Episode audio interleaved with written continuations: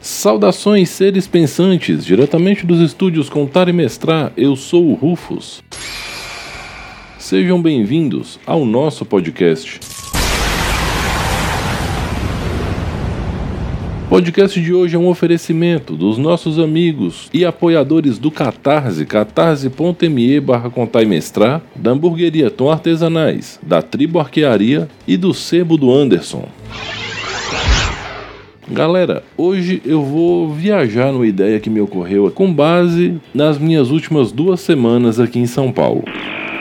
Contextualizando um pouco da vida do Rufus, eu não sou muito de abrir isso, mas eu passei por um processo de separação. A parte jurídica ainda se desdobra, mas foda-se, o que importa é que eu mudei de cidade, eu não estou mais casado, muita coisa já aconteceu, eu tô de namorada nova e a vida segue e vamos que vamos. Nessa brincadeira, agora no meio do ano, eu recebi minha filha, que tá morando com a mãe lá em Aracaju, e posteriormente eu recebi a minha namorada, que ainda tá aqui comigo nesse momento e a gente passeou um bocado aqui em São Paulo e antes disso eu fiz uma viagem de quase 20 dias para Minas com a minha filha. Ah, Rufus, e agora você vai fazer VOD de fofoca da sua vida? Você virou famosinho? Não, galera, não é isso. O foco do Contar e Mestrar é o RPG e eu tenho a chave do mestre de RPG, né, a chavinha, o interruptor, ligado o tempo inteiro.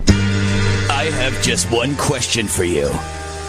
Are you ready? Qual foi a última vez que vocês se inspiraram nos locais por onde vocês passaram para construir alguma coisa relativa ao RPG?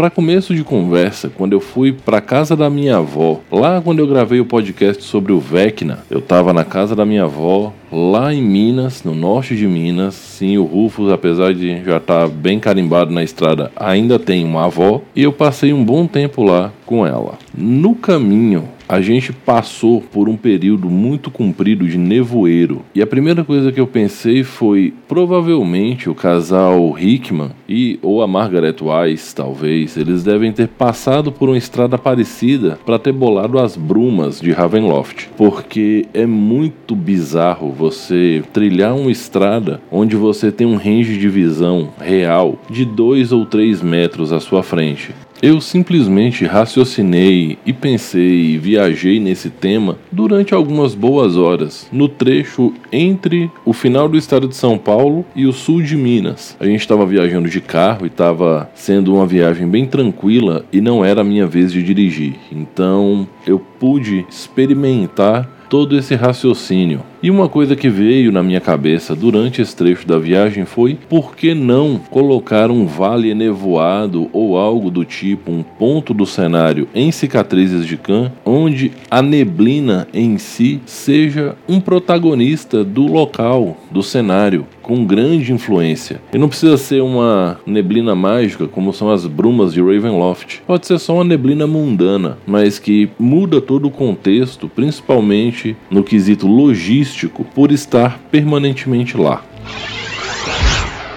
Minha avó mora numa fazenda. Em um certo ponto, da propriedade tem o leito de um rio morto. Esse rio já não corre há muitos anos. Eu nunca vi esse rio correndo e meu pai também não tem memória disso, então assim, provavelmente é uma formação geológica mais antiga e hoje a gente só tem, de fato, o leito morto do rio. Quando eu caminhei por esse local com a minha filha, ela me perguntou assim: "Pai, tem sinal de alguma construção nesse local?" Eu disse para ela que não. Aí ela começou a me mostrar alguns pontos que para ela pareciam camadas de ardósia sobrepostas, como se fosse uma construção. Então, se houve algo naquele local, é muito mais antigo do que a gente tem memória. A questão que fica aqui é o seguinte: como trabalhar locais que já não são mais nem ruínas, onde a ruína já deixou de existir e hoje existe só o impacto mais profundo e talvez menos visível da mão da civilização no terreno natural, porque as bases de fundação, de alicerces podem ser cobertos por camadas de terra e posteriormente podem crescer plantas e ter um novo bioma ali em cima que num primeiro momento vai tapar essa influência. Talvez o leito seco do rio, se você tirar um pouco da areia do fundo ou cavar um bocado, você pode chegar num aquaduto. E essa sacada que a Helena falou comigo me fez pensar muito na ideia de civilizações perdidas, resquícios de civilizações perdidas. Por coincidência, estava tendo todo aquele papo de Ratanabá e teorias conspiratórias matematicamente improváveis, mas eu não deixei de pensar sobre. Também foi algo que me serviu de fonte de inspiração para algumas ideias de algumas aventuras e alguns escritos também.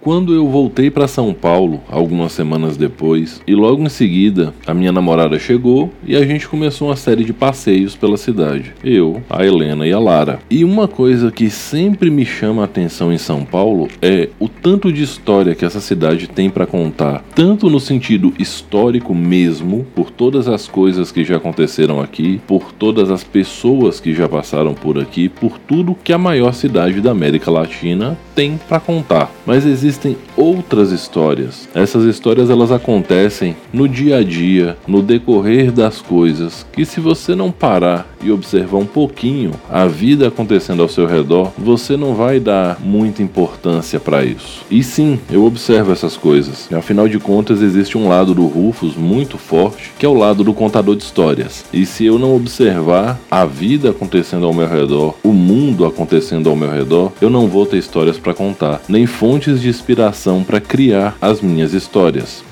Caminhando pela Liberdade, o famoso bairro oriental, principalmente japonês de São Paulo, eu digo principalmente porque existem algumas coisinhas aqui e ali que são chinesas ou coreanas na Liberdade, mas o traço cultural mais forte, visível e famoso é japonês. Caminhando por esse bairro, a gente vê muitas coisas da cidade antiga. Algumas coisas que têm cara de década de 70, década de 60, e às vezes esses elementos eles se fundem com pontos mais modernos, como vitrines cheias de LED, coisas desse tipo eu não consigo pensar no bairro da Liberdade sem pensar que se os aventureiros do bairro proibido fosse rodado em São Paulo, definitivamente o bairro seria a Liberdade. A Liberdade ela tem uma pegada de passado vivendo junto com o presente muito forte. Então você pode pensar várias coisas. Eu penso muito nisso e ao mesmo tempo eu penso muito em aventuras de vampiro, especificamente de Vampiro à Máscara. É um local que tem muita gente, um tráfego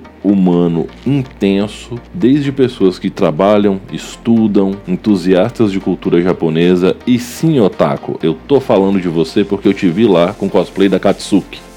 Pelo amor de Deus, Otaku! O bairro da Liberdade traz essa pegada meio mística, totalmente cosmopolita e um pouco atemporal. Se você quiser em algum momento pensar como é que seria uma cidade moderna que abriga um local no estilo do Tarot Café ou do Pet Shop Monster, a liberdade funciona bem. Por último, mas não menos importante, vale lembrar que se você quer fazer uma aventura que tem uma pegada meio American Gods, meio Cidade Invisível, coisas nesse sentido, a Liberdade tem uma série de casas religiosas fora do padrão oriental, que é o que se espera pelo traço cultural marcante, e fora da linhagem religiosa abraâmica. Dentro da liberdade você também encontra casas religiosas de matriz africana e de várias outras origens. Então, se você quiser trabalhar uma ambientação de anjos, a cidade de prato, alguma coisa do sistema Daimon, alguma coisa de cult e coisas nessa pegada, vale a pena dar uma sacada nesse local. E se você tiver em São Paulo, seja porque você mora, seja porque você está aqui aqui a passeio, vale a pena você literalmente andar sem rumo pelas ruas. Tem um GPS na mão para não se perder, pelo amor de Deus, se você não conseguir marcar pontos de referência e saber para onde você está indo ou de onde você veio, e use como referência sempre a estação de metrô. Um outro ponto da cidade de São Paulo que é incrível do ponto de vista de histórias urbanas bacanas para você contar, tá ali no centro da cidade, na região do Teatro Municipal, Praça da República, Viaduto do Chá e Largo do Anhangabaú. Eu não vou falar da Praça da Sé, da Catedral da Sé etc e tal, por dois motivos. O primeiro é porque eu não fui passear por lá com as meninas, então não foi no roteiro. Segundo, já falaram tanto desses locais, mas tanto que é muito fácil você encontrar material de RPG baseado na Catedral da Sé e adjacências. Essa região ali do Viaduto do Chá, em Angabaú, contempla a famosíssima Galeria do Rock, tem a Praça da República que é imensa, que a gente tem duas estações de metrô próximas uma da outra, e a gente tem algumas construções que remetem refúgios de vampiros, de lobisomens e N coisas nesse sentido. É mais um local onde você vai observando as pessoas andando e aí facilmente você pensa: não, aqui pode ser dominado por um vampiro X que fica ali dentro do teatro municipal e aí o guarda do teatro municipal é um lacaio dele que fica controlando o tráfego e etc e tal. E N coisas nesse sentido. O centro de São Paulo favorece muito essa narrativa e esse tipo de história. Na verdade, o centro de São Paulo, essa região do centro, ela atrai tanto as atenções e gera tantas inspirações que Caetano Veloso, quando escreveu Sampa, começou pelo centro de São Paulo nessa região, porque o cruzamento da Ipiranga e da Avenida São João é nessa região, é ali pertinho. E é muito interessante que se você quiser pensar um pouco em como seria um centro urbano super ultra movimentado e dinâmico fora de uma lógica de mega corporação, esse pedaço da cidade funciona bem. E isso para cyberpunk, viu, gente? Eu acho essa região de São Paulo muito, mas muito cyberpunk, muito mais pela questão social da briga da sobrevivência, né, do ocupar o espaço para poder sobreviver, para lutar para defender seu ganha-pão, sua vida, do que pela estética de mudanças corporais com adições tecnológicas. Eu tô falando da pegada, do espírito do cyberpunk. Essa região do centro de São Paulo carrega um bocado disso. Uma outra coisa, é muito fácil você utilizar a Galeria do Rock como referência para a construção de um ponto de convergência de algumas tribos urbanas que têm traços em comum, como o gosto pelo rock e suas diversas vertentes, tatuagens, body piercing e cultura nerd. Dentro da galeria você vai encontrar loja de camisa de banda, rockwear em geral. Você vai encontrar lojas que trabalham com couro, tanto para vestimenta quanto para calçados. Você vai encontrar algumas outras coisas mais alternativas. Vocês vão encontrar loja de cosplay, estúdio de tatuagem, estúdio de piercing, lojas e mais lojas de discos, discos antigos, livros antigos, sebos. Fora tudo isso, ainda tem uma hamburgueria mó bacana e isso tudo da sobreloja para cima, porque o térreo e o primeiro subnível da galeria são destinados a outras tribos urbanas, que são os skatistas e a galera do rap e do hip hop. É muita coisa orientada para esse público no térreo e no subsolo da galeria. Ainda assim, todo mundo coexiste pacificamente, e ninguém sai na porrada com ninguém ali dentro. É um ambiente onde as pessoas, por mais diferentes entre si que elas sejam, dentro da galeria você vai encontrar diversos tipos de pessoas, de diversos o que você quiser inserir aqui. E a gente presenciou um total de zero atrito as duas vezes que a gente passou por lá.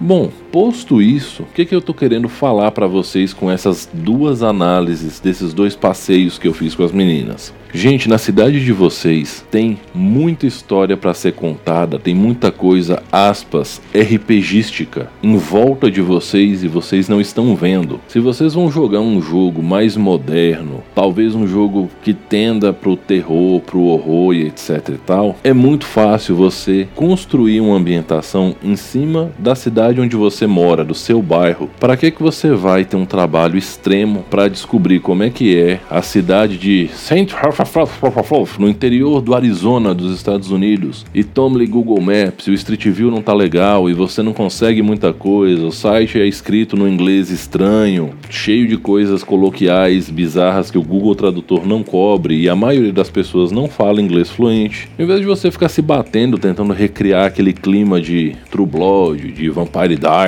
de seja lá a série que você goste dessas coisas, por que, que você não olha para sua cidade? É muito mais fácil você falar assim: olha, vocês estão na rua X. Insere aí a rua famosa da sua cidade. Caso aqui de São Paulo, vocês estão na Avenida Rebouças. Todo mundo sabe como é que é. Vocês estão na Paulista. Todo mundo sabe, toda cidade tem suas referências dessa forma. Construir ambientações, principalmente ambientações low fantasy com um mundo oculto, coisas tipo Caçadores de Troll, Hellboy, Harry Potter, é muito mais fácil construir em cima da sua cidade já pronta, que você domina. E aí você pode pegar uma lenda urbana ou uma história da sua cidade e transformar num elemento do seu RPG. E você pode pegar figuras famosas da sua cidade, seja o tio que vende uma comida típica, a tia da barraquinha da coxinha com suco natural, um vendedor famoso, uma lenda urbana, um boato, alguma coisa assim. Você pode pegar essas coisas, essas pessoas e utilizar como fonte de inspiração para pontos que chamam a atenção no seu cenário, que diferenciam, que brilham,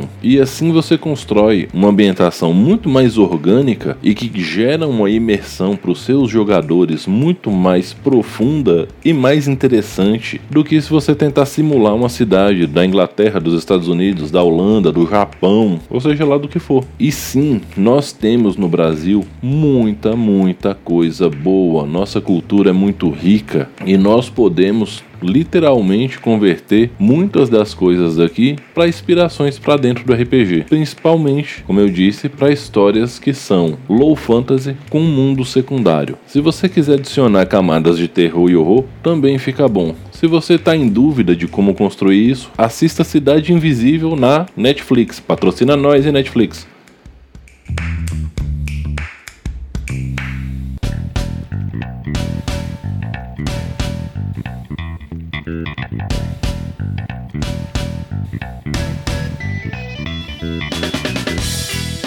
Bom, galera, essa foi uma, uma viajada do Rufo sobre tudo que podemos aproveitar da nossa cidade, do nosso bairro, da nossa rua para construir elementos de RPG, elementos de história e fazer uma ambientação bacana. Eu espero que vocês tenham gostado. Lembrando, isso é só um reflexo das minhas vivências, minhas experiências e minhas opiniões. Ninguém é obrigado a concordar comigo. Se você quiser conversar mais sobre o tema, me mande um e-mail com taimestrar.gmail.com, um direct no Insta, uma mensagenzinha no Enco, só não mandem contato telepático, por favor. Lembrando a todos, esse podcast é um oferecimento super especial dos apoiadores do Contar e Mestrar no Catarse, catarse.me barra Contar e Mestrar. Com apoios a partir de cinco reais, você me ajuda a manter viva a missão de descomplicar o RPG e mostrar para todo mundo que mestrar não é difícil, não é um bicho de sete cabeças. Esse podcast também é um oferecimento super especial dos nossos amigos e parceiros. Hamburgueria Tom Artesanais em Montes Claros, melhor hambúrguer do norte de Minas. Arroba Tom Artesanais no Instagram. A Tribo Arquearia de Porto Alegre, onde o meu amigo Ramoim te ensina a ser um Legolas do século 21. Em Porto Alegre, Avenida Bento Gonçalves, 1313 e no Instagram, arroba a Tribo Arquearia. E o Sebo do Anderson, arroba Nerd Poesia, aonde você vai encontrar verdadeiros tesouros dos quadrinhos, principalmente coisas da década de 90, que ele sempre tem coisa legal. Confiram lá, sua próxima leitura te espera no arroba Nerd Poesia. Como eu sempre digo no final, pessoal, respeitem-se, divirtam-se, dividam lanche, não vamos arregar pra pandemia então. Álcool gel, máscara, distanciamento sempre que possível, vacinação em dia. Mais uma vez, respeitem-se, divirtam-se. Eu sou o Rufus, esse foi o podcast do Contar e Mestrar. Um abração e até a próxima. E por favor, mantenham-se longe da síndrome de Dark Schneider.